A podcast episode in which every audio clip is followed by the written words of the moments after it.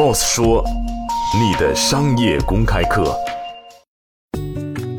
三六零集团董事长周鸿祎表示，元宇宙的概念最近炒得很热，很多人找到了新的圈钱手段。他认为这不代表人类的未来，而是代表了人类的没落。让我们一起来听一听他的分享。热，很多人因此股价高涨，很多人终于找到了一个可以新的圈钱的手段。但是我还是想说点实话的，我个人觉得元宇宙幻想的虚拟现实，完全在线上构造一个超越线下的世界，还需要假以时日。第二个呢，我也看 Facebook 的想法呢，真的按照他们的那种未来的幻想，我觉得这个不代表人类的未来，我认为那代表了人类的没落。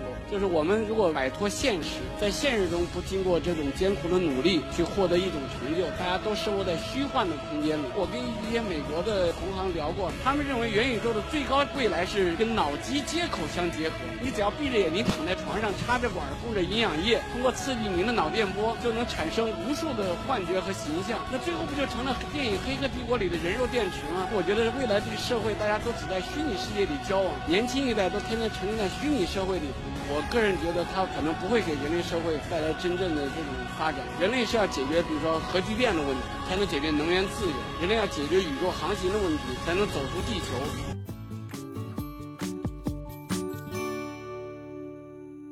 今天的节目就是这样，欢迎您来三十六课音频频道关注 Boss 说。